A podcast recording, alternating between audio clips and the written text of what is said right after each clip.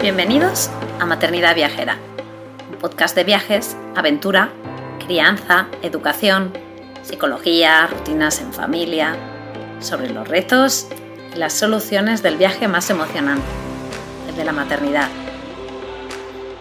Si este programa te inspira, si te da ideas de viaje, te anima a vivir nuevas aventuras, te reta a salir de tu zona de confort, si te ayuda a mejorar tu pad maternidad generar tu vida o si simplemente te alegra un poquito tus días, te animo a apoyarnos formando parte de nuestra membresía anual. Accederás de manera inmediata a una plataforma de formación, un club de lectura, emails exclusivos con ideas, estrategias y consejos súper útiles para el día a día o descuentos en tiendas y proyectos chulis, como nuestra casita en la Sierra de Guadarrama o en nuestras sesiones de coaching familiar. Y ahora sí, vamos con el episodio de hoy.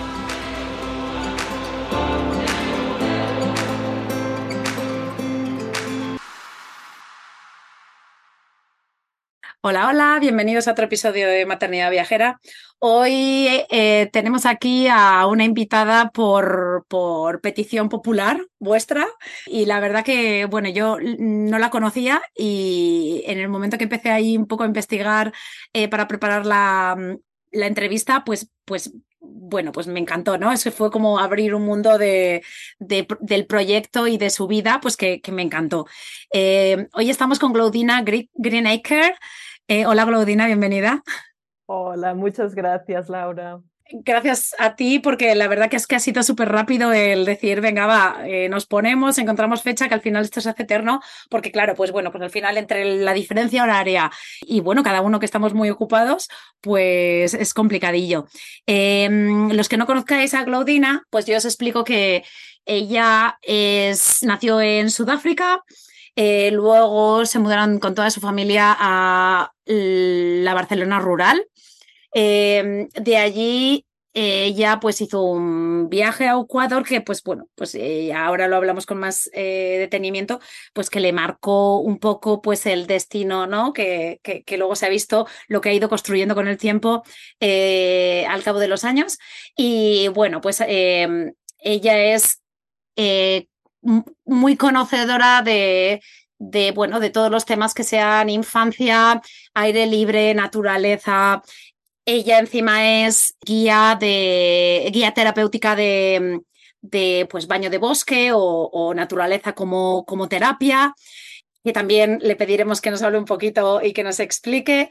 Eh, y creó hace unos años el proyecto que se llama Wild Me en Barcelona, en un pueblo de Barcelona, en la que, pues bueno, pues son un grupo ahí de mujeres que, que bueno, pues, pues tienen una manera de difundir todos estos valores, ¿no? De diferentes maneras, ya sea eh, online, eh, presencial, eh, y, también hablaremos durante, durante este episodio. Así que, bueno, pues empezamos ya de ya, Claudina, y te empiezo a preguntar por el principio, principio, ¿vale? Yo te empiezo a preguntar por eh, nacer y la infancia em, en Sudáfrica y cómo fue eso y cómo fue pasar a vivir en, en, un pueblo de Barcelona, pues en, en los años 90 eh, y la diferencia entre uno y otro, ¿no? Así que aquí te dejo hablar. Muchas gracias, muchas gracias Laura, por esa tan buena presentación, resumen. Y, y, me gusta, la verdad, empezar por el principio, porque justamente cuando hablamos de infancia y, y de educar, ¿no? Y, y, en esos contextos, me gusta mucho saber también, ¿no? Qué infancia hemos vivido o por lo menos recordar nuestra infancia. Y la mía fue muy feliz, la verdad, aunque era en la Sudáfrica post-apartheid y aún, bueno, aún hay y aún habían en ese momento pues temas un poco mm, impactantes, ¿no? A nivel de seguridad, incluso de, educación y sociales sobre todo Pero yo era la típica niña descalza, muy conectada con la naturaleza, jugaba horas y horas en cualquier rincón con un poco de tierra y verde, que en mi caso uh, vivíamos en, un, uh, en una urbanización, era un pueblo, lo que pasa es que, claro, tiene una estructura tan diferente a la de aquí, uh, de España, que como hay tanto territorio, las casas están pues muy alejadas un, unas entre otras y, mi casa era muy lejos de la del vecino, ¿no? Entonces jugaba pues entre mi casa y la del vecino, pues horas o horas haciendo cabañas, uh, aburriéndome, inventándome cosas con lo que me encontraba. Entonces yo creo que, claro, ya las horas de naturaleza y, y en la conexión ya me vino desde, desde muy pequeña yo, mi pasión uh, por durante muchos años uh, fue, y, lo, seguí en Ecuador, tal y como dijiste, fue los animales salvajes. Entonces, para mí Sudáfrica me marcó muchísimo. A los 11 años uh, fuimos para Barcelona con mi familia y, y, claro, el cambio fue enorme, enorme. O sea, yo piensa que también desde la Sudáfrica en ese momento y con la edad que tenía no tenía nada de información sobre España. Hasta me lo imaginaba un poco como Heidi, ¿eh? como de ir por el campo y que habían vacas y ovejas pastando por todos lados. Entonces, no sabía nada, ni hola, o sea, ni una palabra. Y llegamos a, un pueblito de la Barcelona rural, nos instalamos ahí en casa de mi padre, que, que nos había como preparado un lugar para quedarnos. Y y claro, mmm, irme sola a comprar el pan ya fue como una revelación, ¿eh? fue como muy, me empoderó muchísimo, ¿no? Porque yo era muy valiente y muy arriesgada, me encantaba hacer cosas yo misma y claro, mi padre nos apuntaba en un papel comprar pan y, y cuatro cosas y íbamos solas.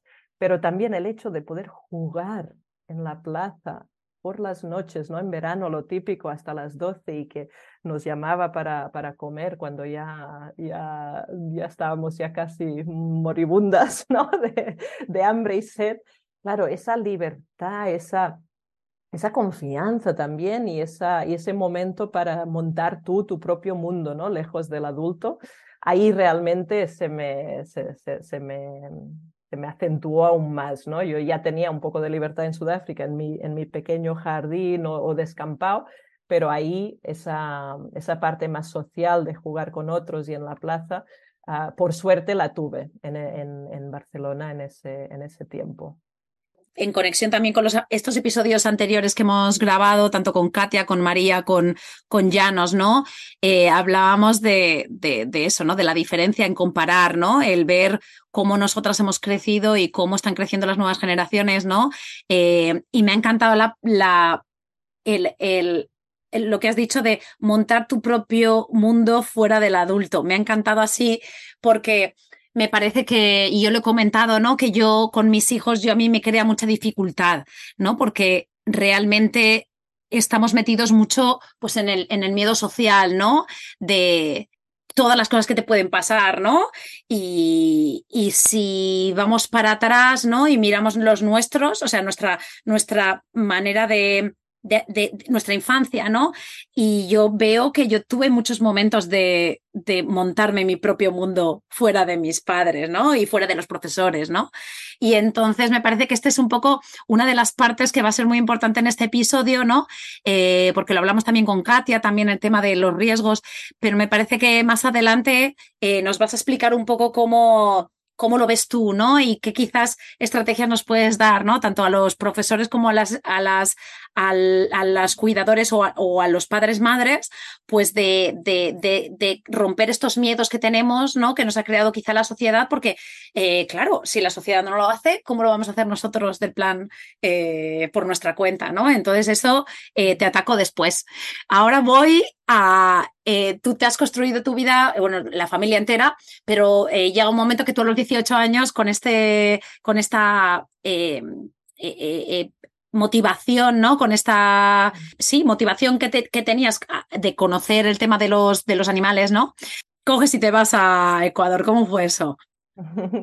Sí, sí, fue exactamente así, ¿eh? Porque yo no tenía claro qué hacer, sabía que los animales salvajes me llamaban, pero no sabía si no, lo típico que piensas pues es como veterinaria, algo así, o, biología, pero no, no, no, no lo veía claro. Yo, yo siempre toda mi vida mm, he escuchado mucho mi intuición, ¿no?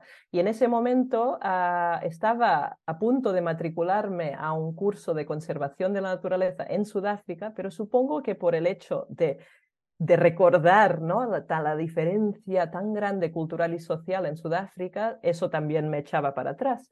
Y fue cuando investigué un poco más y encontré un veterinario pionero de fauna salvaje en Ecuador con el que fui a trabajar como voluntaria al principio. Claro, la experiencia con él fue tan enriquecedora, o sea, llegar a Latinoamérica con otra vez una cultura totalmente diferente, pero mucha amabilidad, un entrelazo social ah, precioso, que la gente te ayudaba, sí que tenía sus dificultades, pero era muy fácil viajar y entenderme, claro, ya tenía el, el, idioma, ¿no?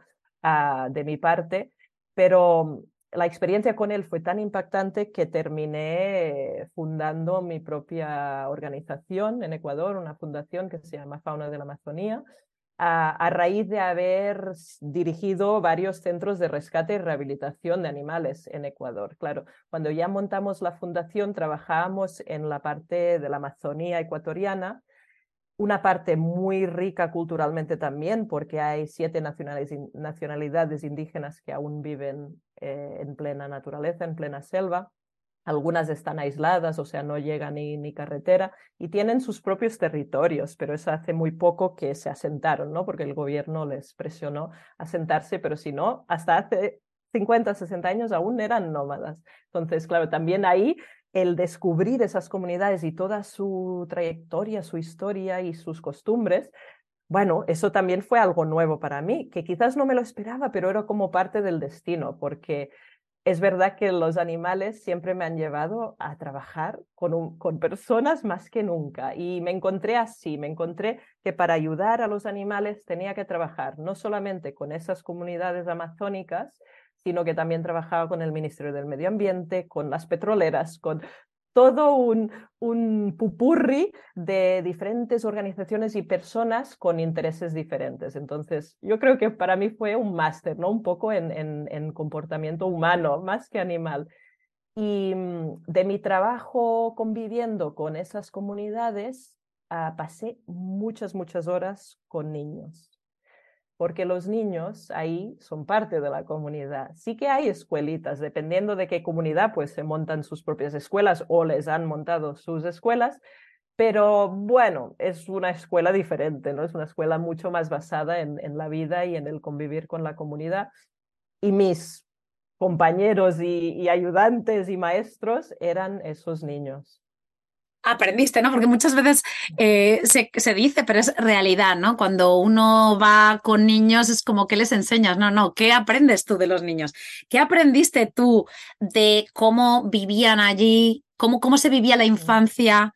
Eh, que te hizo también, pues lo que tú has comentado ahora, ¿no? Ir, eh, el estar tan involucrada en el tema del animal salvaje, ¿no? Pero que te hiciera meterte en, esta parte social de la infancia, ¿no? ¿Qué, qué, qué pasó allí? ¿Qué viste? Cuéntanos, vamos a ver qué, es lo que, qué, es lo que te iluminó allí em, y te hizo evolucionar, ¿no? A, a, otros derroteros de la vida. Sí, sí, lo has dicho súper bien porque es así, ¿no? Un poco la gente que llegábamos ahí, no todas, porque muchas venían pues para, para ayudar en lo que sea, pero muchas de las personas que llegábamos con experiencia o con ideas de cómo ayudar a esos lugares o a esos animales, llegábamos, ¿no? Como con ganas de, enseñar, ¿no? Enseñar cómo se, se llaman, cómo, cómo se debería hacer para protegerles.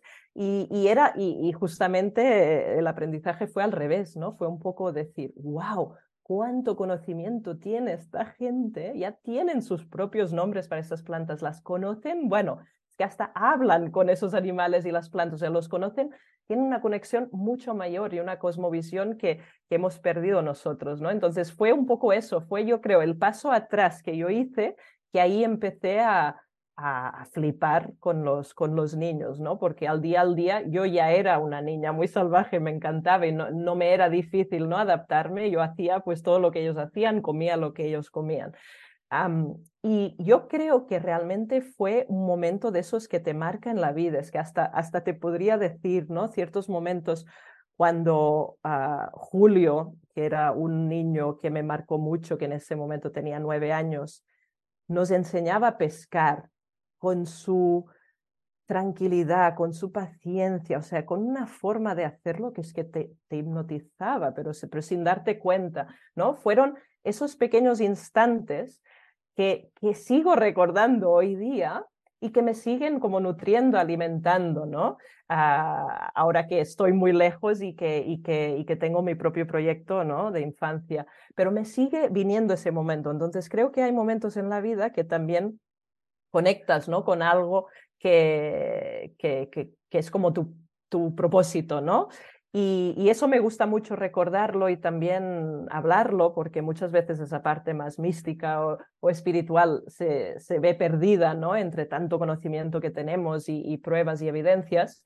Pero yo creo que ver uh, y, vivir esos momentos con esos infantes donde me transmitieron tanto, tanto que no puedo poner ni con palabras, eso fue la clave, ¿no? Claro que hay cosas flipantes, ¿no? Desde que me enseñaban a, a, a recolectar frutos, ¿no? De la selva o que se sabían los caminos como sin saber, o sea, veían las pisadas de sus madres en, en, la tierra, que yo les decía, pero ¿cómo puedes saber que tu madre ha pasado por aquí si todos van descalzos y un pie es el mismo que el otro? Y no, no, sabían reconocer las diferentes huellas de sus familiares o, bueno, o sencillamente el, el hecho de, de, trabajar juntos como comunidad, ¿no? Una cosa que tanto se ha perdido.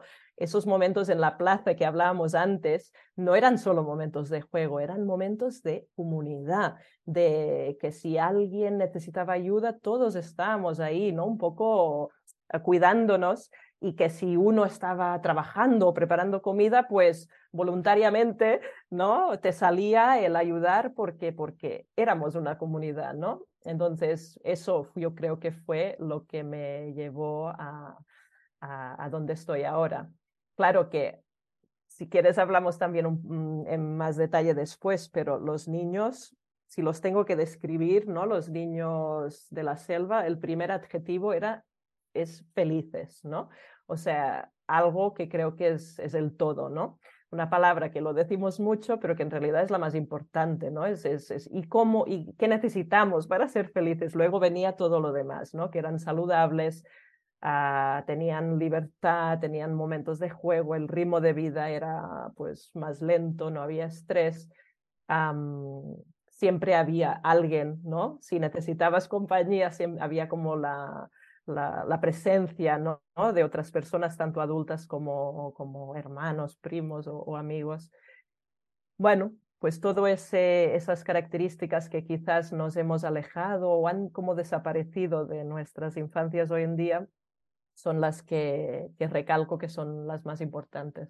Y ahora un poco más adelante eh, ya hacemos ya como una, un análisis y lo conectamos también con tu proyecto, si te parece. Pero ahora ahora me, cuentas, o sea, todo esto que, que, nos estás explicando de, pues, pues todo lo que viste, ¿no? Que dijiste, wow, y, y, y, quizás te hizo, pues eso, eh, quizás eh, reubicarte, ¿no? En tu vida. ¿Qué pasó después? Bueno, mmm, el venir a Barcelona, claro, después de todas estas vivencias en, en, plena Amazonía, o sea, yo en el último proyecto ya de la fundación que creamos, estaba a, selva adentro, o sea, caminando, yo creo salíamos cuatro horas caminando algo así.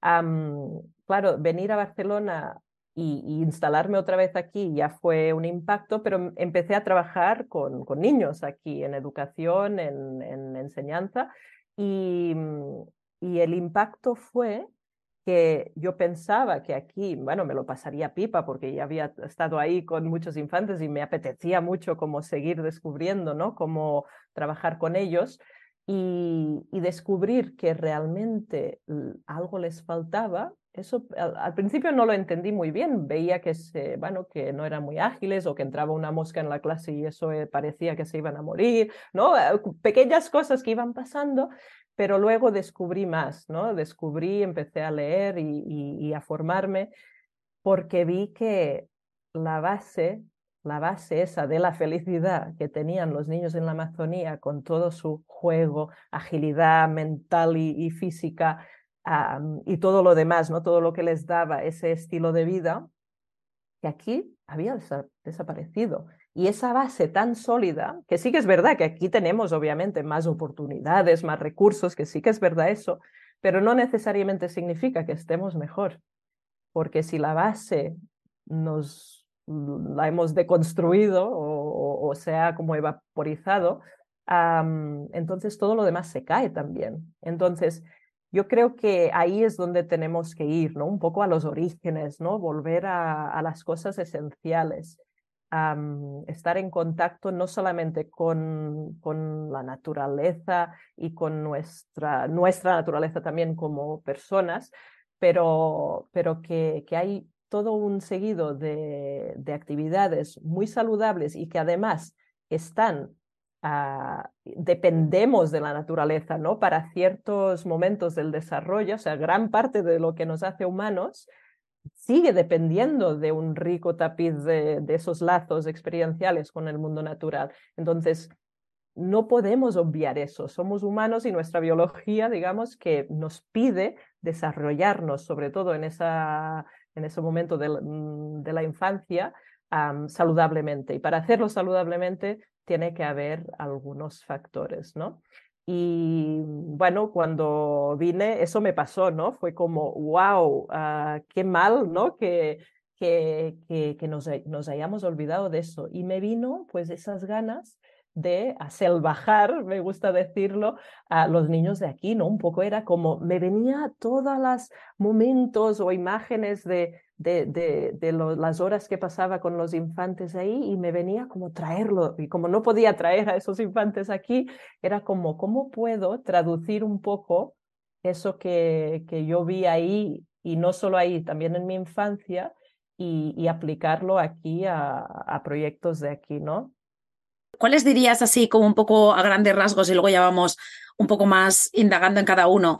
¿Cuáles serían, eh, has comentado un poquito, ¿no? Lo, has dicho así como por, por encima, pero ¿cuáles serían como la, la, las fundamentos quizás mm. de eso, ¿no? De, de esa...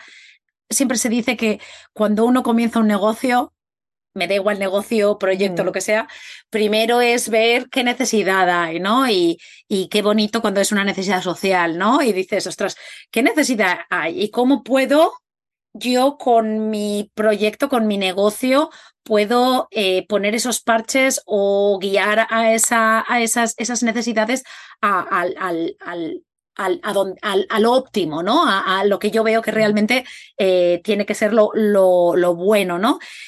da igual, de cualquier sea, cualquier sea la situación, ¿no? En esta situación, ¿qué, qué, ¿cuáles son, cuál es la columna vertebral, cuáles son los básicos? Pasar de lo que hay a lo que tú crees que debería de ser, ¿no?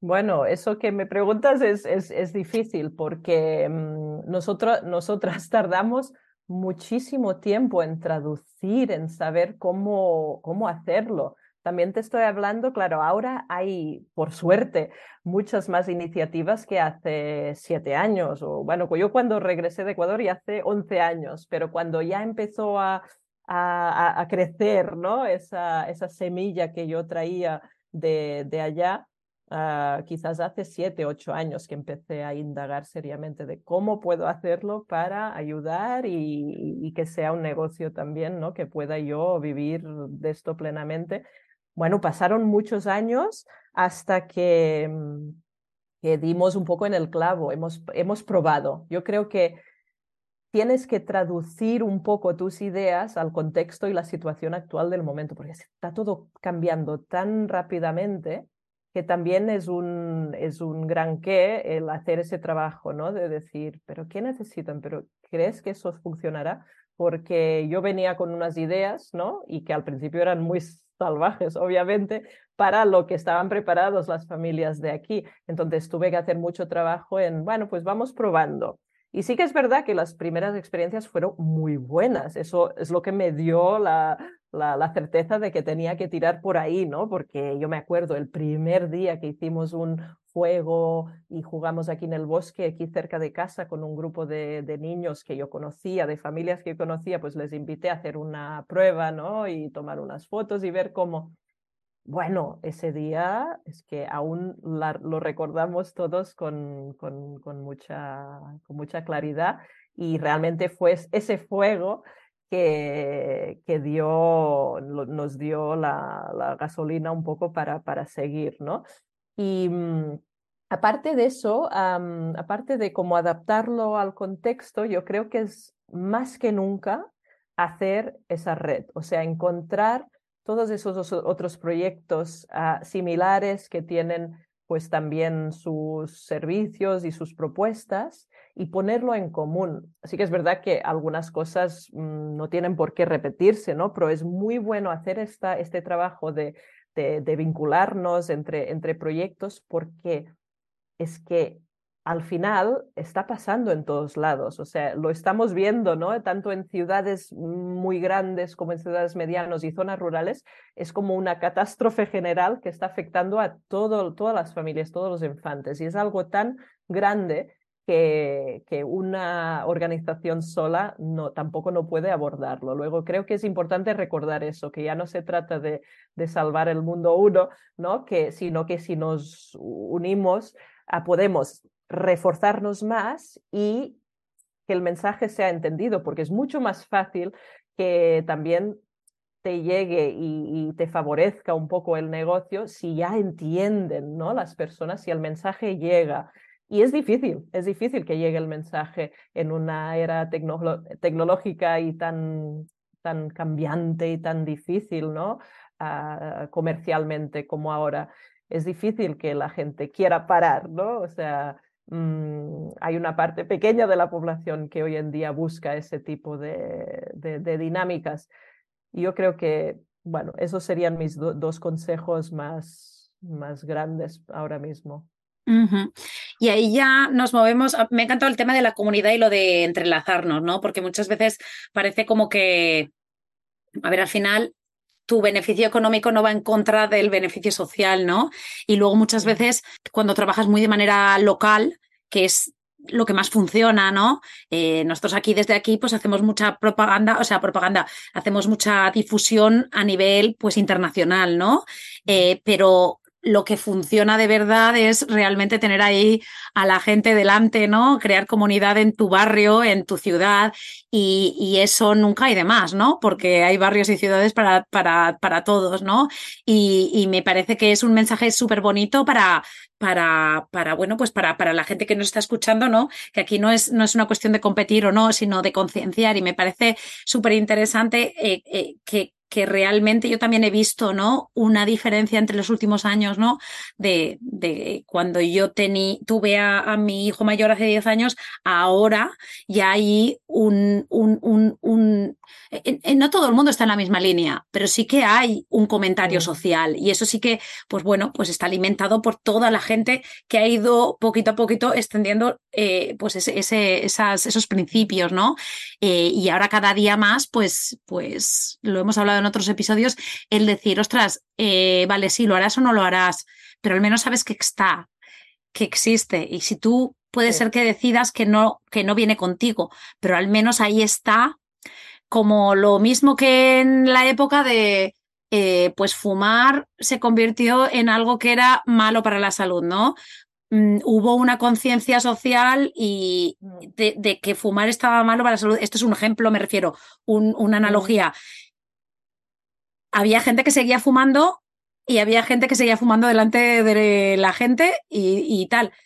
Vale, pero al menos esa gente sabía que lo que estaba haciendo no estaba bien a nivel de salud, ¿no? Entonces, pues esto es un poco lo mismo, ¿no? El decir, vale, tú decides lo que quieras, pero al menos vamos a hacer propaganda de lo que realmente eh, es lo bueno, ¿no? Y entonces aquí estamos, por eso estamos ahí, eh, Me, eh, Objetivo Libre, Maternidad Viajera, pues para, para difundir, ¿no? Y luego ya mm, el resto que haga lo que, lo que crea, igual no es ahora, pero igual es dentro de dos meses o igual dentro de dos años, ¿no?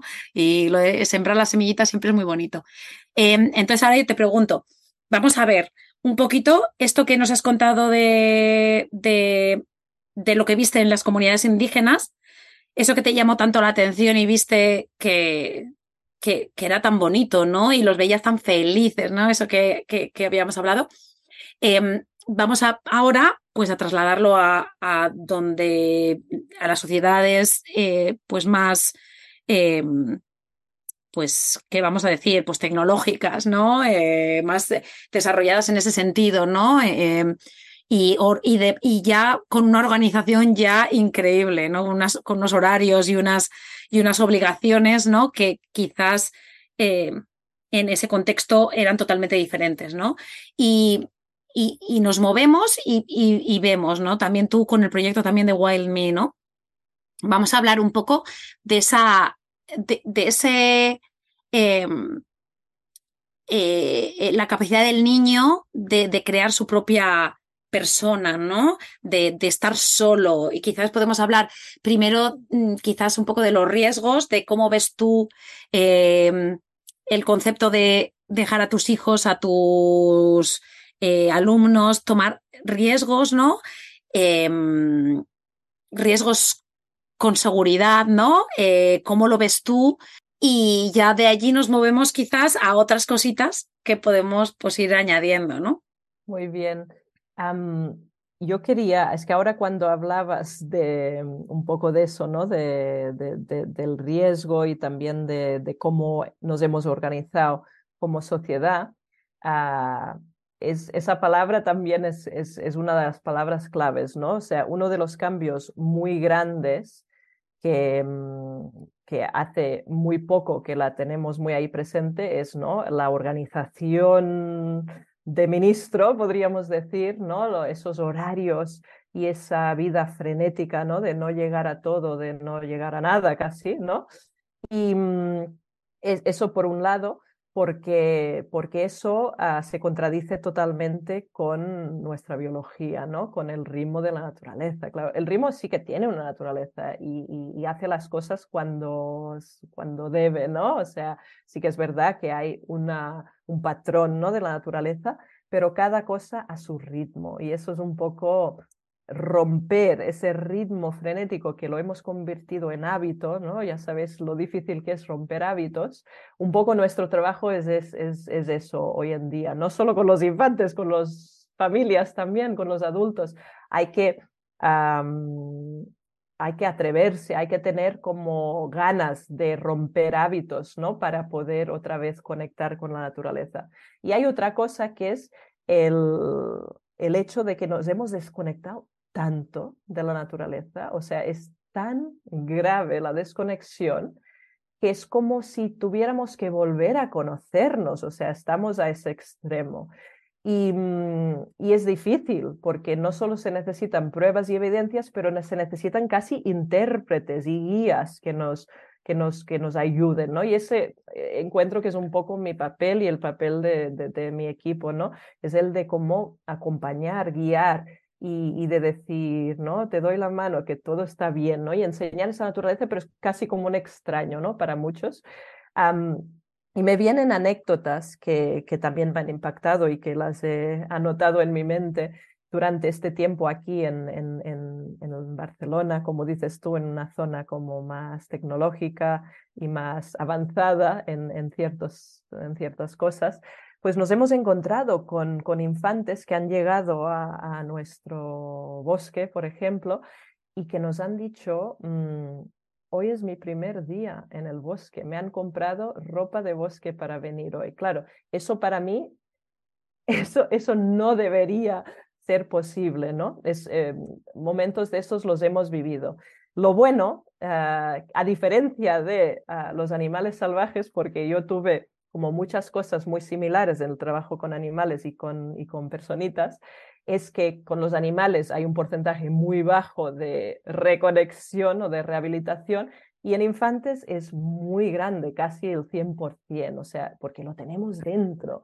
Y más si, si, si proporcionas esos entornos ah, durante la infancia, no, no hace falta ahora especificar edades, mm, en muy poco tiempo se reconecta. O sea, tenemos esa parte salvaje dentro ahí eh, pasiva, ¿no? Ah, si no vamos a la naturaleza o si no hemos tenido la oportunidad de conectar, pero nos es fácil volver, volver a ella. Mm, es mucho más fácil eso que adaptarnos al ritmo frenético, ¿no? Y eso es algo muy bueno, ¿no? Es como animar también a, que nunca es tarde, ¿no? Incluso cuando eres adulto lo puedes hacer, pero es mucho mejor durante la infancia.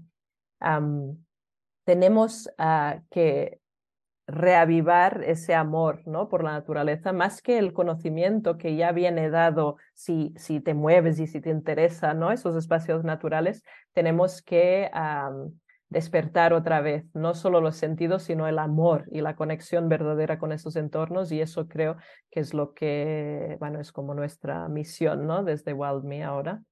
Cuando has dicho lo de que casi necesitamos hasta guías, ¿no? Que nos hagan pues volvernos a reintroducir en lo que realmente somos, ¿no? Que somos naturaleza. Porque tú ya he comentado en la, en la introducción que eres eh, guía terapéutica de, ¿cómo se dice en inglés? El, ¿Cómo es el título en inglés? Therapeutic, sí, es a therapeutic practitioner of therapeutic uh, forest. Eso, eso es algo que, que me, me, conecta mucho con los inicios de Wild Me, porque al principio, como veía que la situación estaba tan mal, ¿no? Podríamos decir, entre comillas, ¿eh? Uh, cuando vine eran dos extremos, ¿no? y, fue muy impactante. Al principio sí que me formé y propuse el ir a la naturaleza como terapia, ¿no? Pero bueno, tenemos que decir que todos lo necesitamos, ¿no? O sea, tampoco no, no es para quienes eh, piensen que necesiten terapia o, sean diagnosticados de algo que, que, creen que necesitan terapia. pero sí es una parte muy, muy, muy interesante más que nada porque hay tantos infantes hoy en día que a los escasos años de edad ya, ya padecen de trastornos tanto mentales como físicos mucho más que antes, o sea, ha crecido alarmantemente y que también tienen estrés, depresión y, otras consecuencias ¿no? de todo esta, este estrés y vida frenética que estamos viviendo en el mundo adulto. Entonces, sí para mí sigue siendo importante dar un espacio a familias que quizás se sienten desbordadas o no saben qué podría ayudar a que puedan ir a la naturaleza a, a beneficiarnos ¿no? de todo lo que nos puede dar. Ah, yo, soy, yo soy de las que reivindica que, que, lo deberíamos normalizar y que se debería hacer en grupos mixtos. ¿eh? A mí me gusta trabajar con, con, personas y, niños con necesidades especiales, pero juntamente con otros, porque hay más aprendizajes. Es igual que el trabajar con edades mixtas, ¿no? Ah, el, el, saber ayudar a otro, el, el respetar, el, el verse reflejado también en el otro. Yo creo que hay muchos aprendizajes que se benefician de, esa, de ese grupo heterogéneo, ¿no? Y, a mí me gusta más ah, y, he visto que funciona más bien. Pero bueno, es algo que después de plantearlo, plantear a WildMe como algo puramente terapéutico, vimos que tampoco no estaba preparada la sociedad para eso, que había mucho aceptación de los deportes o otras actividades al aire libre con fines terapéuticos, pero que la naturaleza aún no, no, no había, ¿no? no había ganado su puesto, ¿no? Un poco, y que faltaba aún mucho, mucha pedagogía, ¿no? De, enseñar y de, y de, de, sacar el mensaje. Entonces lo paramos un poco ahí, pero ahora que ya nos conocen y que ya el mensaje está un poco más claro, ¿no? Y, después de la pandemia, una cosa buena que nos dio era eso, ¿no? Era poner en evidencia que, mm, que lo necesitamos y que no estamos solos, que pase lo que pase o, estés en el momento que estés, la naturaleza siempre está ahí para acompañarte, para enseñarte, para calmarte. Ah, eso lo aprendimos y lo vimos mucho ¿no? durante la pandemia, porque por mucho que vivieras en un piso solo con una ventana, te empezabas a fijar ¿no? que habían pájaros y que te entraba un insecto y, tenías el tiempo para, para observarlo. Entonces, bueno, ahora vuelve un poco esa parte más terapéutica y a mí me, me motiva mucho De trabajar pues con, con, infantes que quizás no encuentran tampoco actividades ah, para desarrollarse, ¿no? que sean saludables para ellos. Entonces, abrir un espacio donde se beneficia todo el mundo, porque la naturaleza es súper inclusiva. hay para todos, todos los ritmos, todas las necesidades y, nos, y no, realmente que tiene bueno, un afecto súper positivo sobre cualquier persona. Es verdad que tú has dicho varias veces que bueno, nos, nos beneficia a todos, ¿no? Pero esta desconexión de la que hablabas, claro, al final viene de los adultos, ¿no? Porque es lo que le estamos pasando a los niños, ¿no? Quizás esto que hablábamos antes, ¿no? De, de nosotras que nacimos en los 80, que nos criamos en los 90 y vivimos eso, quizás ahora, eh, aunque yo, por ejemplo, yo no recuerdo que estuviera eh, vinculada con la naturaleza, porque es verdad que vivía en un pueblo pequeño, que también con asfalto y tal, pero sí que es verdad que, bueno, pues mis espacios, mi movimiento, mi, me, me, me, en las huertas, en, la tierra, y eso era algo normal. Quizás ahora nosotros que nos hemos convertido en los adultos, quizás miramos hacia esa tecnología y esa cierta evolución, ¿no? Que, que, que, y como que eso que hemos vivido la mayoría, yo creo, es que no, no, mm, la mayoría de la gente de, nuestra, de nuestra generación, es como que yo creo que ha habido muchos años en los que realmente nos hemos olvidado de eso porque quizás no lo hemos visto, no lo, no lo tenemos como, como algo de valor, ¿no? Y es verdad que tú lo que has comentado, ¿no? Esto de, de quizás la, la, pandemia, ¿no? El darnos cuenta de que, ostras, y luego en España quizás que se vive tanto, tanto en pisos, ¿no? Eh, el ver que, pues, el, estar en un piso sin balcón, ¿no? Con una ventana, eso es, lo, es, es el pan de cada día, ¿no? Es súper común, ¿no? Entonces nos ha hecho tanto vivir entre las actividades de un lado a otro y meternos en nuestra casa, que encima no tenemos ni, ni como para asomarnos casi la cabeza, pues es que, claro, el decir, ostras, es que el simple hecho de caminar descalzo me requiere una excursión. O sea, descalzo tocando un, un, un césped, una tierra. Es que, es que se ha convertido en algo difícil, entre comillas. Que luego es, es, verdad que si te lo planteas, si te lo planteas, dices, ostras, sí, no, es más fácil de lo que yo me pienso. Pero tiene que estar tiene que ser un propósito en nuestra cabeza. Si no es un propósito, entonces nos podemos pasar años sin andar, sin caminar descalzo fuera de algún día en la playa, ¿no? Eh, y me parece que, que, ostras, sí, estamos tan desconectados. El que yo, por ejemplo, a mí me llama mucho la atención el que ya haya actividades, por ejemplo, con el concepto este de caminar descalzo, actividades en las que pagas para pisar en diferentes texturas, diferentes tal. Y yo dije, ostras, es guay la actividad, pero luego por otra parte, digo, ostras, ¿hasta, hasta qué punto hemos llegado, ¿no? Que lo de caminar descalzo por el monte en el que pisabas piedras, superficies más calientes, superficies más frías, superficies con más pinchos porque había eh, hojas que se habían caído, eh, eso que era como lo normal y que debería ser lo normal, se ha convertido en una actividad en la que tú tienes que pagar y experienciar y dices, ostras, qué guay, mira, estoy tocando diferentes. Entonces, sí, o sea, yo ahí te digo que yo estoy en ese punto de decir, ostras, ¿cómo hemos llegado a este punto en tan pocos años? Em, entonces, sí que digas, necesito un guía, necesito una persona que realmente me vuelva a acercar, porque, porque ya llega un momento de, de miedo, ¿no? Es que ya eso es miedo, yo me siento más, eh, o sea, no yo personalmente, pero un adulto se, se puede sentir más en casa o más seguro subiéndose a un autobús o a un metro, subiendo, bajando, eh, eh, eh, conduciendo un coche por la autopista para llegar a trabajar, eso es más natural que realmente darte un paseo por el bosque, ¿no? Entonces, pues bueno, me, apetecía así comentar que realmente es que es wow, es increíble, es impresionante, ¿no? Eh, lo que he comentado, ¿no? Lo de eh, varias veces en, estos últimos podcasts, de preguntar y decir, no, no, no, es que yo soy más de ciudad, ¿no? Y decir, es que no, es que no estamos hablando de, estamos hablando de diferentes cosas. O sea, que a ti te gusta vivir en una ciudad es fantástico, pero es que no estamos hablando de eso, ¿no? No estamos hablando de ser más ciudad. Oh, no, no, yo no, es que a mí lo del campo no.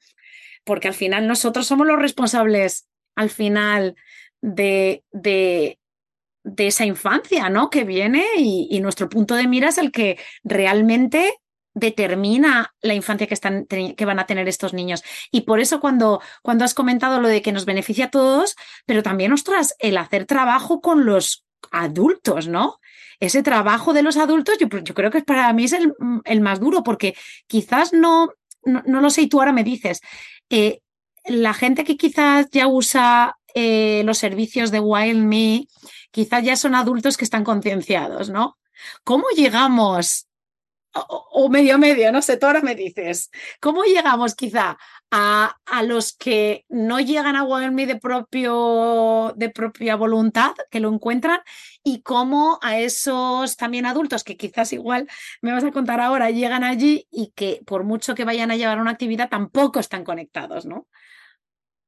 Esa, esa es muy buena, muy, muy buen, muy buen punto, porque como bien has dicho, que parece flipante, ¿no? Que tengamos que como pagar para hacer eso, es algo que yo también he aprendido, ¿no? Desde que, que, empecé a plantear estas actividades. Al principio me hacía como vergüenza decir, ¿quién soy yo para, ¿no? Que me paguen para llevar a esos niños al bosque si pueden ir, ¿no? Por ellos mismos, ¿no? Era como un poco de decir, ¡buah!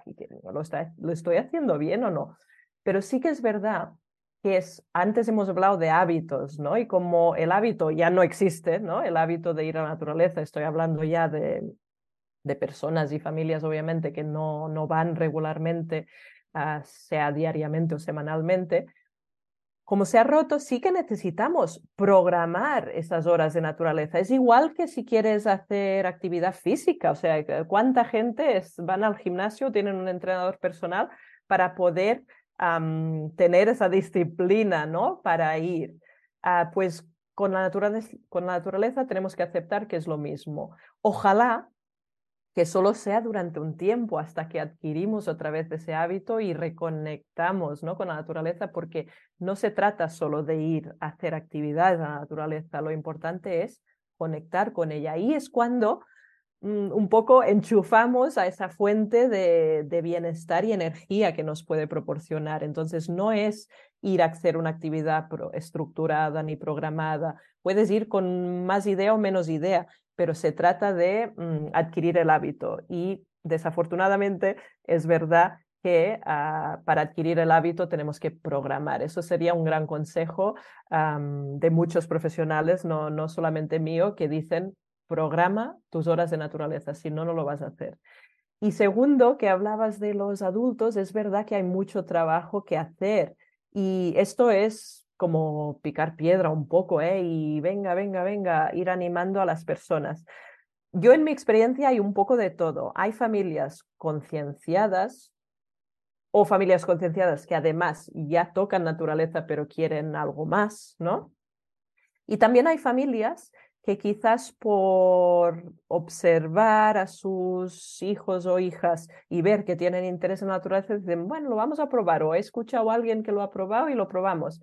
Y tanto pasan dos cosas, que el niño ah, inspira a la madre, padre o la familia, ¿no? A través de sus experiencias, pues lo transmite y un poco ahí ellos también empiezan a, querer pues ver lo que es y, y conectarse ellos mismos como ah, quieran también aprender más y te vienen ¿no? con dudas y preguntas y hay mucho trabajo de, eso, ¿no? de, concienciar, de dar información, de recomendar.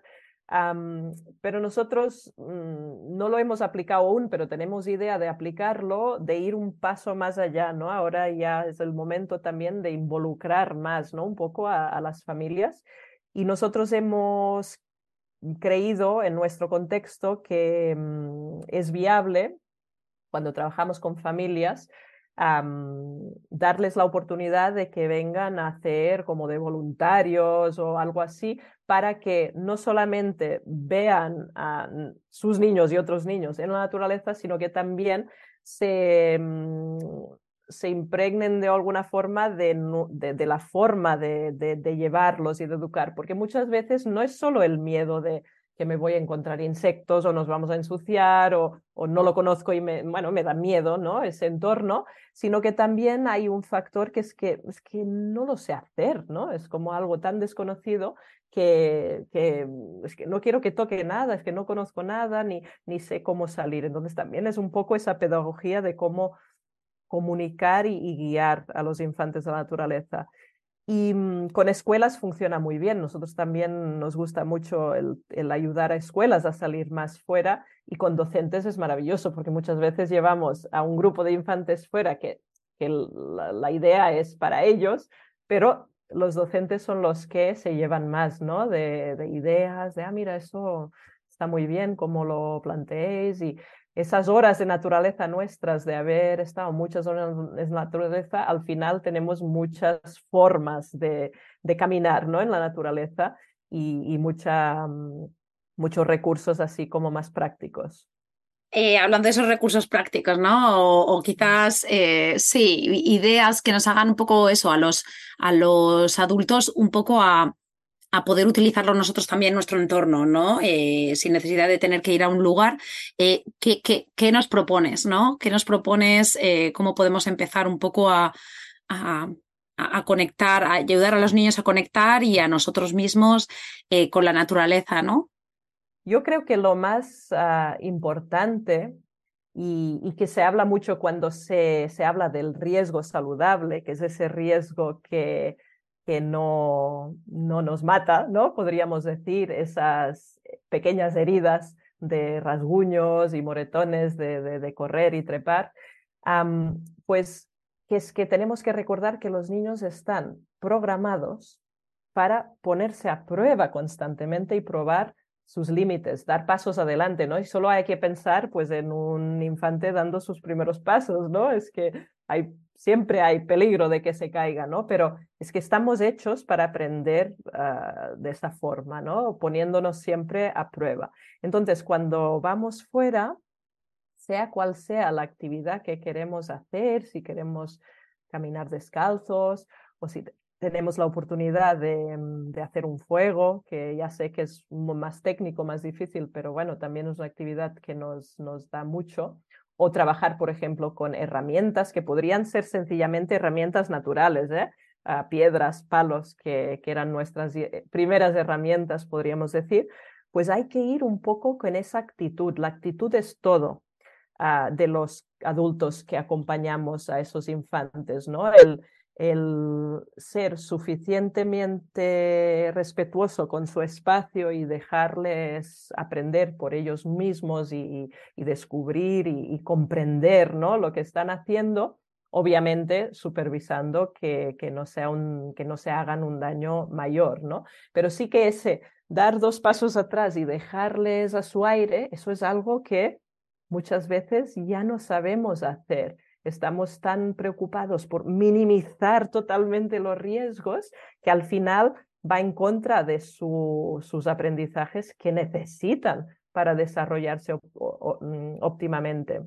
Entonces, tenemos que recordar eso, ¿no? Que los niños son capaces, son competentes y son confiados si dejamos que sean así, ¿no? Y que pueden tomar decisiones por sí mismos y aprenden muchísimo de esas decisiones. La otra cosa que he observado y que me gusta como comentar, antes de comentar algunas cosas como específicas que, que me gusta hacer los primeros días con niños en la naturaleza, es que tenemos que ah, recordar que el fracaso, ¿no? Bueno, el éxito y el fracaso son una parte muy importante del aprendizaje. Entonces, no pasa nada tanto si nosotros al principio lo hacemos mal, que, que, no, que no hay ah, tampoco un acompañante perfecto, ¿no? pero también que ellos mismos tienen que aprender ¿no? de ese fracaso y esas frustraciones típicas ¿no? de los niños que no me sale, no me sale, y darles ese espacio para que puedan uh, tanto tener éxito como fracasar ¿no? en, ciertas cosas. Yo para mí, si tengo que, proponer actividades sencillas, yo iría a lo simple, ¿no? A intentar salir con menos material posible e investigar el, el, entorno. Eso ya da paso a mucho, muchos juegos, muchas actividades, pero dos cosas que me gustan hacer mucho es llevar una cosa, podría ser una bolsa de tela, podría ser una cesta o un, algún tipo de contenedor para, para hacer una colección y recoger siempre, obviamente, respetando ¿no? el entorno y lo que se puede y no recolectar, pero empezar a hacer una pequeña colección de, de materiales naturales, de elementos que podrían llegar a ser muy importantes en casa o en la escuela también, ¿no? De, de, de sus, su colección de, elementos o que podrían dar pie a, otras dinámicas o, o mini mundos o, o, creaciones ¿no? que podéis hacer tanto en casa como en la escuela. Eso, se, eso ya, y mira que yo y mis hijos tenemos bosque cada día y naturaleza cada día, pero sigue siendo una de esas cosas que, que no tienen nunca uh, demasiado, ¿no? Que siempre aprenden, siempre encuentran cosas nuevas o son capaces de, de hacer uh, cosas uh, súper creativas con, con muy poco, ¿no? Y la otra sería salir un poco a abrir los sentidos, sin, sin planes, ¿eh? Podría ser caminar descalzo si, si, si hay la oportunidad, o podría ser sencillamente tumbarnos en una manta o en, en, la tierra misma y mirar para arriba y escuchar, ¿no? Un poco provocar esos momentos de conexión de nuestros sentidos con lo que tenemos en, en nuestro alrededor, o oler, oler flores, oler la tierra, ¿no? Todo lo que sea con, despertando otra vez los sentidos, creo que es algo que luego nos va a ayudar a, a volver a la naturaleza y, seguir ¿no? proponiendo dinámicas con, nuestros peques. Vuelvo un poco a lo que has dicho de, de que hemos sabido meter quizás esas actividades de deporte, ¿no? Que estaban organizadas, eso sí que ha entrado. El tema de la naturaleza no. Eh, pero claro, es que yo creo que en la mente también del adulto está el tema de esa organización, esa sobreorganización del tiempo, eso, ese planear siempre con actividades, ¿no? Entonces, quizás estas actividades que nos has comentado van en la línea de aprender a simplemente estar, ¿no?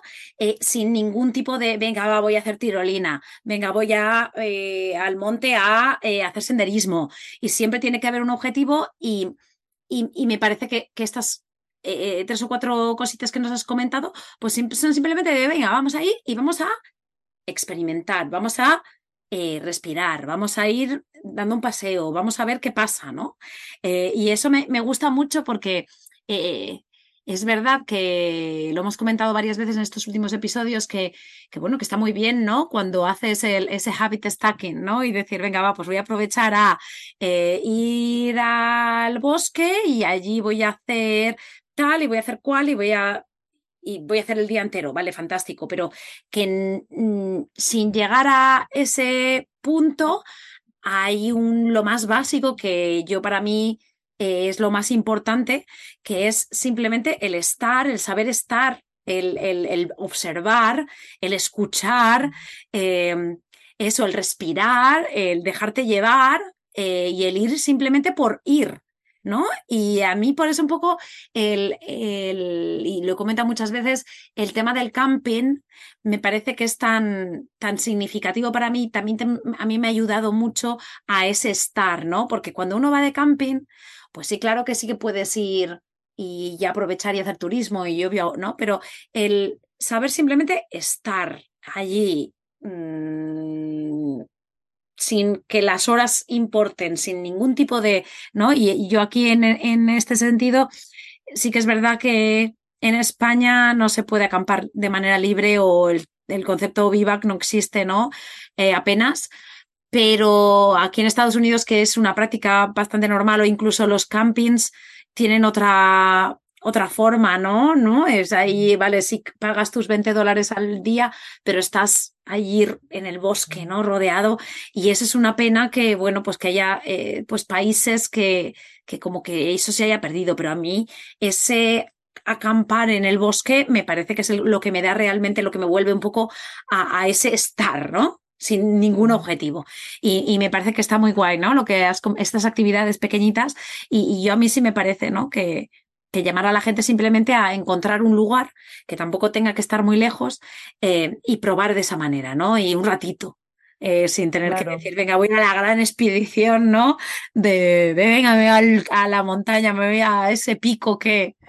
Sí, sí. Bueno, es que es difícil hacerlo en la era en la que estamos, ¿no? Que todo es como inmediatez y, y, y todo son resultados, ¿no? Un poco, ¿no? De dónde has ido y qué has conseguido pero sí que es verdad lo que dices, o sea, mm, cuanto más cerca tu casa, mejor, porque va a ser una excursión que vas a hacer regularmente y, tiene unos beneficios adicionales, tanto de sentido de amor y pertenencia a ese lugar, pero también de que ellos vean y, y, de que experimentáis ¿no? el cambio de las estaciones. Bueno, tiene millones de beneficios pero también el, el hecho de, de esto, de, de, parar, de salir sin nada, solamente con, con las ganas ¿no? de, de, descubrir lo que está pasando ahí en el, en el mundo real y de, y de aprender según ¿no? lo, que, lo, lo que pase ese momento.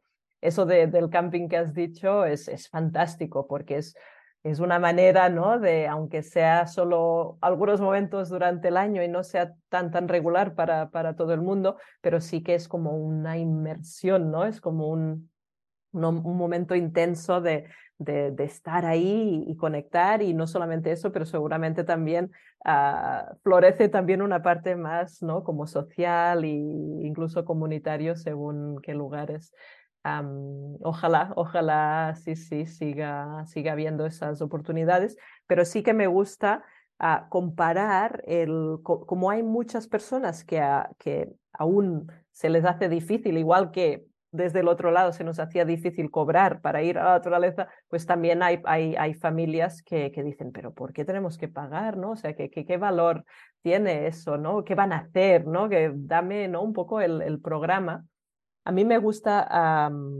pensar en ello como en el, bosque, ¿no? Un bosque para que tenga una tierra fértil durante todo el año, ¿no? Cae vegetación, caen hojas, se descomponen poco a poco, que a ti te parece que ahí no pasa nada, pero en realidad está pasando todo, ¿no? Está como creándose el hábitat perfecto para que haya fertilidad y al final la fertilidad es la vida, ¿no? Es lo que nos da todo.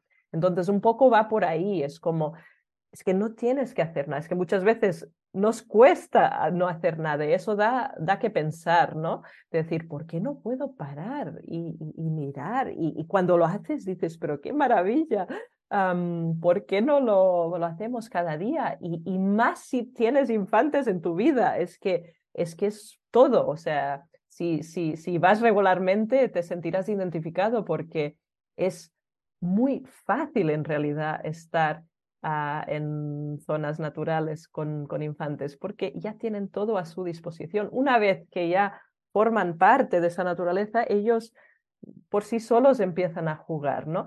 Entonces, uh, hay que romper primero esa barrera, crear el hábito de ir a la naturaleza y luego eso ya solo ya va creando ¿no? esa fertilidad. Pero sí que es verdad que mm, tenemos un, un, camino ¿no? que recorrer en cuanto a, reconocer ese valor. Uh, una cosa que nos pasa mucho ¿no? Uh, en la humanidad es que si no tiene un precio, ¿no? Si, si no es un valor que le podemos poner un número, muchas veces para nosotros ya no tiene valor y la naturaleza es un poco así, ¿no? Pasar horas en la naturaleza, como no le podemos poner un valor uh, numérico, digamos, a nuestra salud y nuestro bienestar, entonces parece que no, no es importante, ¿no? Pero es justo al contrario. Es un objetivo que quizás es más abstracto o menos eh, no, no, es tan claro, no es tan fácil como ver que mi hijo se va a apuntar a karate y, y en, mm. en, en, un curso escolar va a conseguir dos cinturones y que eh, va a ganar un partido de fútbol yendo al partido de fútbol o que de repente va a conseguir en la escalada incluso, ¿no? Que es de la, la naturaleza, subir más alto, ¿no? El, el, el simplemente estar cuesta mucho. Eh, pero bueno, porque vivimos en esa sociedad atropellada de objetivos y de, y de, y, y no, y no, y, lo que hace la naturaleza es ponernos en nuestro sitio, quizás, ¿no? El, el, el, el, volvernos con lo que realmente somos y olvidarnos, ¿no? Eh, esto que hablaba de lo del camping es, es como un poco quitarte todo eso, todo ese ruido, esa, esa incluso basura, ¿no? Que tenemos mental eh, y, y real, no, no, solo mental, mm. sino real, eh, y te hace conectarte contigo mismo que es con la realidad, ¿no? Y ahí entonces hablas, hablabas al principio de, la felicidad que veías, ¿no? Quizás en, esos niños, en, esa infante, ese infante pues indígena, ¿no? Que era libre de crear su propio mundo, de, probar, de ayudar a la comunidad, de sentirse útil eh, por ser el más mayor y de sentirse ayudado por los más mayores, ¿no? Eh, esa, esa, autosuficiencia que hablabas del niño que que, que, pescaba, ¿no? Y encima te estaba enseñando a ti que tenías muchos años más a hacerlo, ¿no? Y, y, esa felicidad, eh, eh, la felicidad realmente es mucho más simple que ese objetivo que nos marcamos en la vida, porque eso, ese objetivo nunca te va a crear ninguna necesidad. El conseguir ese objetivo te va a crear una felicidad momentánea, pero es que la felicidad no es momentánea. La felicidad es, es, es, es el estar satisfecho con, con, con tus decisiones, ¿no? Y, y el saber que en una vida, eh, en una vida llena e íntegra y con, con, con propósito, también hay cosas que no nos gustan, ¿no? Y aceptar que esas cosas que no nos gustan eh, puedan suceder y, y, olvidarnos eso de, de, que quizás eh, esa felicidad que idealizamos, que es de ese instante, pues, pues que ese instante no es realmente la felicidad, ¿no? Y, y, y, a mí me parece que eso, que la naturaleza es lo que nos trae esa, ese propósito, ¿no? Ese volver a nosotros mismos y el, y el, y el que, que, somos los que la esencia, ¿no? No sé, es como que, que me parece que, que al final nos creamos incluso objetivos, eh, fíjate tú, no, yo que estoy aquí en un podcast que se llama Maternidad Viajera, ¿no? Pero es que eh, incluso de viajes, ¿no? Es como mm, cuando vaya a ese sitio mm, voy a ser feliz, ¿no? Eh, estoy en mi vida de ratonera, de, hámster, ¿no? Y de repente es como pensando en ese eh, viaje súper exótico que tengo en la Semana Santa, ¿no? O en la Navidad o en el verano y, y en el día a día perdemos esa esencia, ¿no? Y yo soy, bueno, a tope con viajar, pero que la naturaleza y el salir al aire libre nos, nos, nos lleva a lo básico y luego de allí, claro que sí, ¿no? Hay muchísimas, muchísimas cositas que podemos hacer, pero eh, ese, ese, volver a lo básico me parece que es más fácil que irte al Himalaya de viaje el fin de año o el tal, ¿no? Entonces, eh, pues bueno, pues no, es que me esté tirando piedras sobre mi propio tejado, pero, pero sí que es un poco el, el decir, ostras, eh, vamos a ir a lo más simple, vamos a educar por la salud, salud mental, salud física, y luego de allí, pues vamos a tirar por, por, por, adornos que son fantásticos, como puede ser pues, eh, pues los deportes, la competición, el, el, el, el, viajar. ¿no? que añaden muchísimo a nuestra vida y nos crean muchísimo satisfacción, pero quizás ese básico me parece que, que, bueno, pues llamar un poco la atención a eso, ¿no? A, no sé si me he ido mucho de sí. rollo, pero me es que ahora estoy muy allí. No, no, no, no, lo has dicho súper bien y, y, es muy interesante porque mm, obviamente mm, todo no lo estamos haciendo bien, los adultos, ¿eh?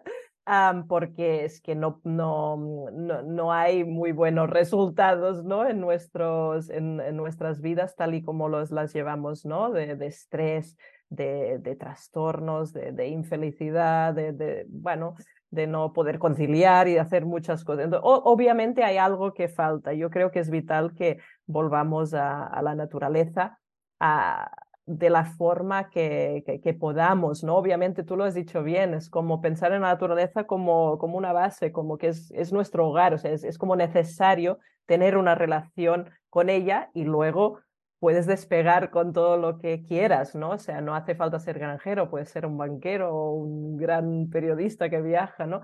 No, no, no, una cosa no quita la otra, al revés, una cosa hace que podamos hacer mejor la otra, ¿no?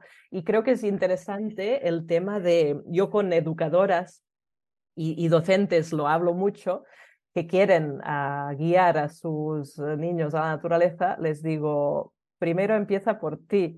¿Cuántas horas pasas tú ah, semanales en la naturaleza? Porque solo así ah, tú también estarás conectado, tú también estarás, tendrás suficiente para poder dar luego, ¿no? Y ahí viene bien también la teoría de la restauración de la atención. O sea, hay unos estudios muy buenos que hablan de eso, de si tú pasas mm, una hora en las pantallas, por ejemplo, que muchas trabajamos y hacemos muchos trabajos y, hobbies, ¿no?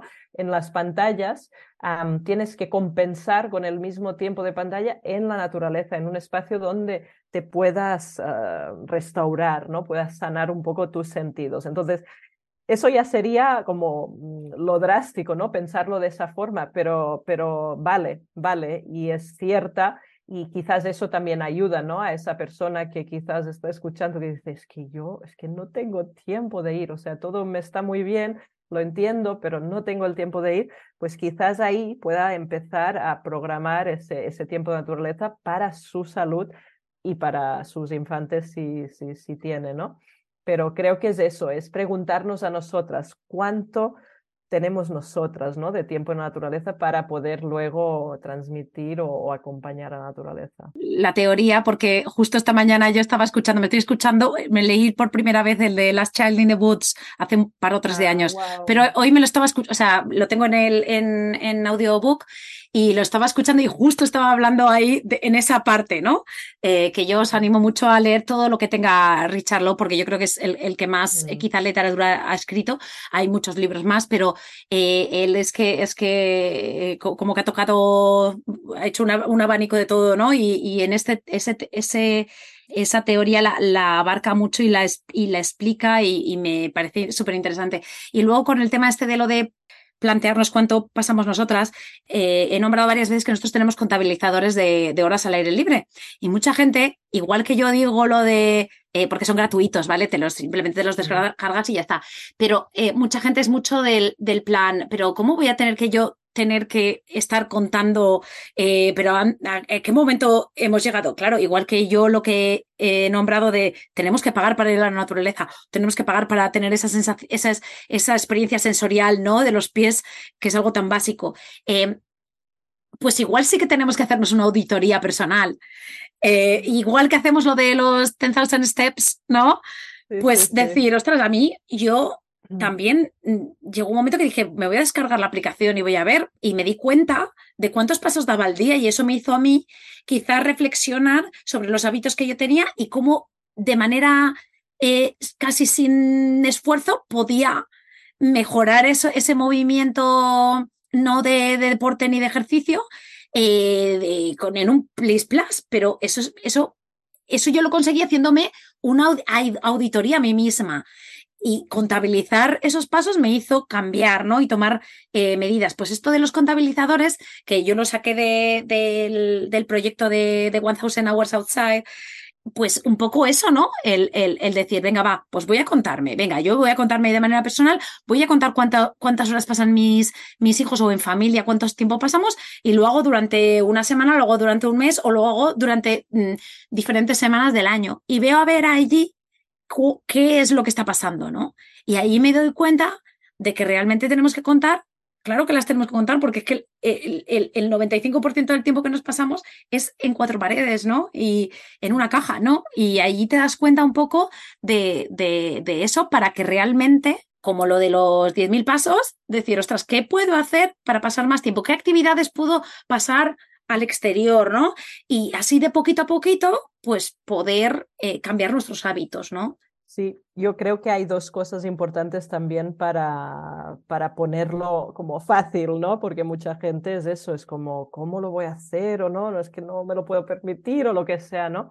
Y una, una sería el, el recalcar que no hace falta ir muy lejos. O sea, hay naturaleza en, todas partes. O sea, yo creo que es, es, tenéis que encontrar vuestros lugares especiales de naturaleza pero que puede ser muy poco. ¿eh? Es que además yo tengo un ejemplo súper bueno, que es que en el, en el campamento de verano que, que justo salió de Wild Me a raíz de la pandemia, porque no lo hacíamos ah, antes, lo hacemos en un bosque pequeñito, es como una islita de bosque que está muy cerca de, de la ciudad y, es maravilloso y siempre cambia, es muy diverso. Es que la naturaleza lo que tiene es que siempre es cambiante y diversa y con unas piedras y unos palos, siempre el día que vuelvas habrán cosas diferentes. Entonces, yo creo que es eso, ¿no? Es encontrar un lugar que sea práctico, que sea no muy lejos, porque lo más importante es ir regularmente. y la otra cosa es que mm, hay mucha, bueno, aquí en España por lo menos, no sé la situación ahí en Estados Unidos, pero aquí hay como una, un, virus, podría decir yo, no un virus de verdad, pero hay una tendencia a, etiquetar y, y, a diagnosticar a, los infantes de, muchos trastornos y me vienen cada vez más y más y más familias angustiadas por porque mi hijo es tal y mi hijo es cual y no sé cómo se adaptará al programa. El hecho es que los niños y niñas considerados más problemáticos en cuatro paredes, en la naturaleza pasa una cosa miraculosa y que me emociona muchísimo, ¿eh?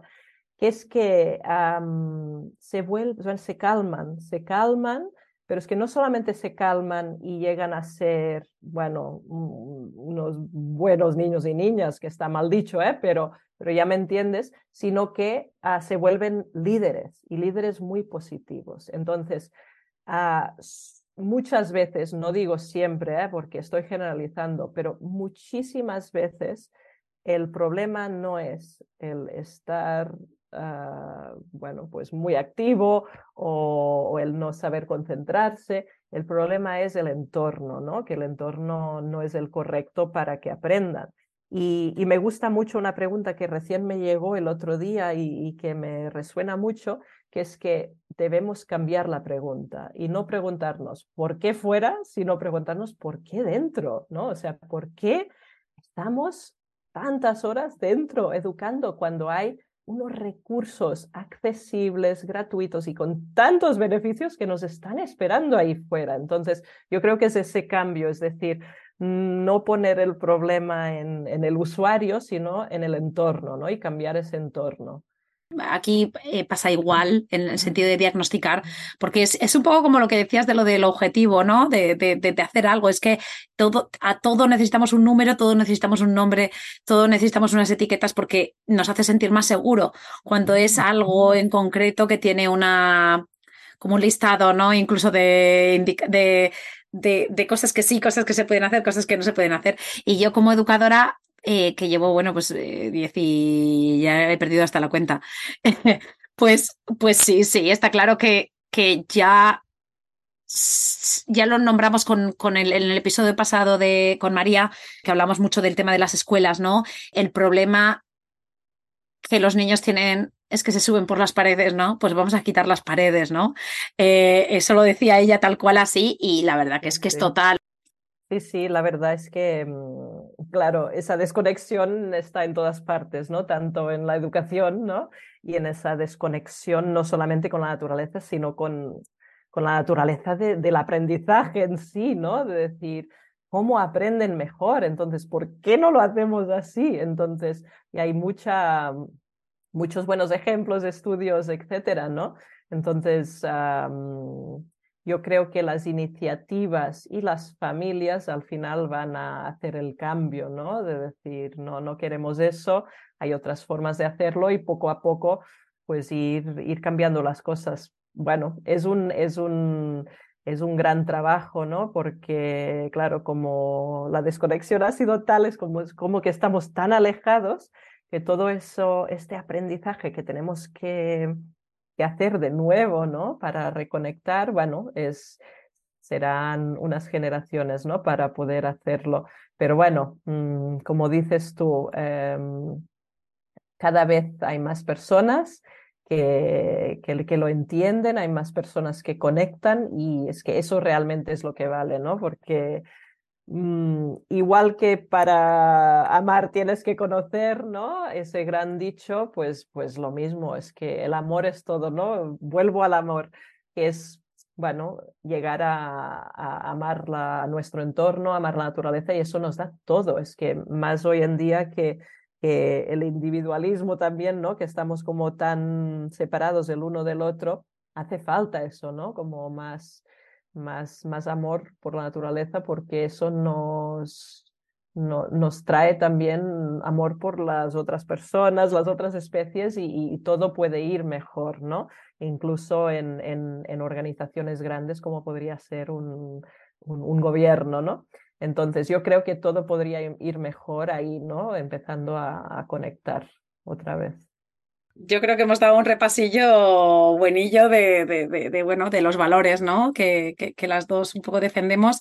Eh, ahora te voy a preguntar dónde te encontramos, que este, estas cosas ¿no? que nos has, estado explicando y, y, todos estos proyectos y toda la difusión que hacéis y todas las actividades, eh, cuéntanos dónde, dónde te encontramos, cómo podemos llegar a ti, ¿no?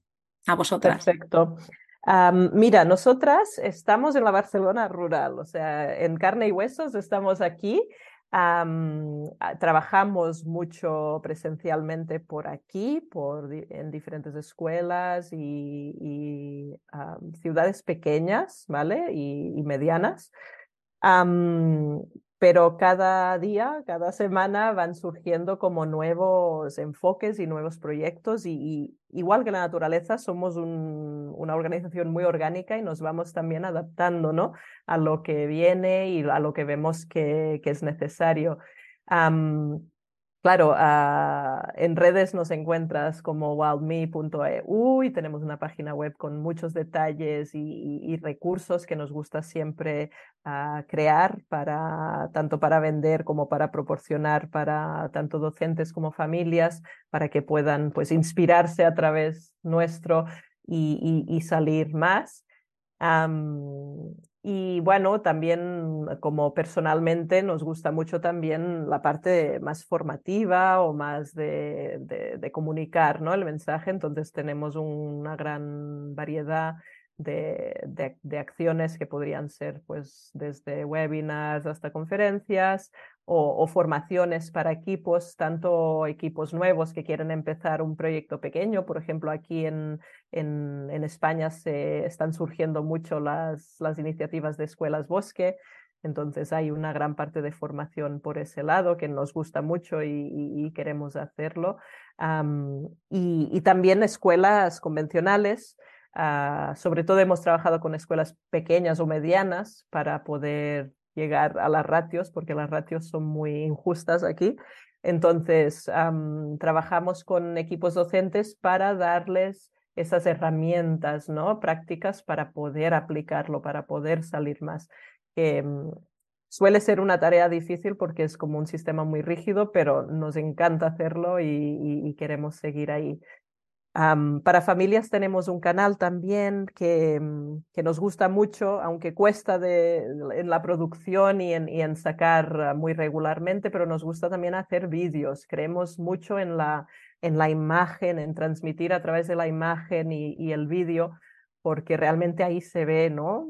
No en 3D, pero se ve las emociones, ¿no? Esas vivencias de, de los infantes. Es, es, como un poco, venga, venga, como dar unas imágenes para inspirar, para que sea un regalo, ¿no? Para los sentidos y los ojos y que luego salgan, salgan más. Y ahora ya como último, últimamente estoy preguntando un libro o libros que recomiendas para la gente que quiere indagar más. A ver qué, qué nos propones. A ver, tengo, ya sé que nos repetimos, pero tengo que proponer Richard Louv porque es, es, es, el grande. Lo que bueno, voy a cambiar un poco, mira, para, para diferenciar de los últimos niños en el bosque, es uno que trata más sobre animales, pero que también es una parte más importante tanto en mi vida como yo creo que en la vida de, de cada infante, creo que deberían tener relación con animales, es My Wild Calling, Our Wild Calling, de Richard Louv que, bueno, que habla de, la conexión con los animales y todos los aprendizajes que podemos ah, sacar de ahí.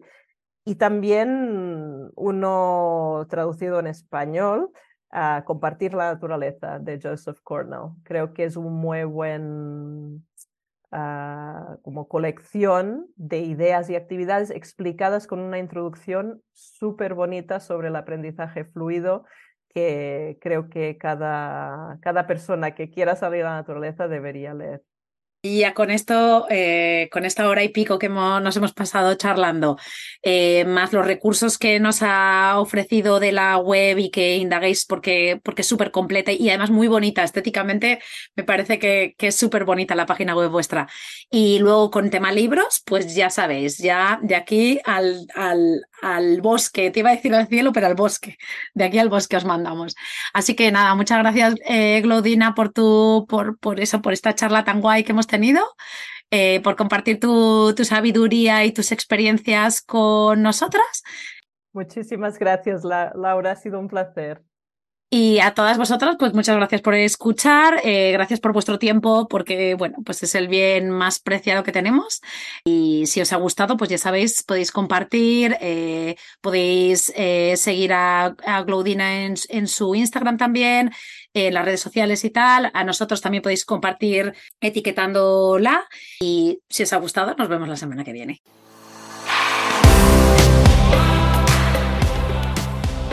Gracias por quedarte hasta el final. Espero que te haya gustado. Te animo a compartirlo con tus amigas o amigos y apoyarnos formando parte de nuestra membresía anual. Te espero la semana que viene.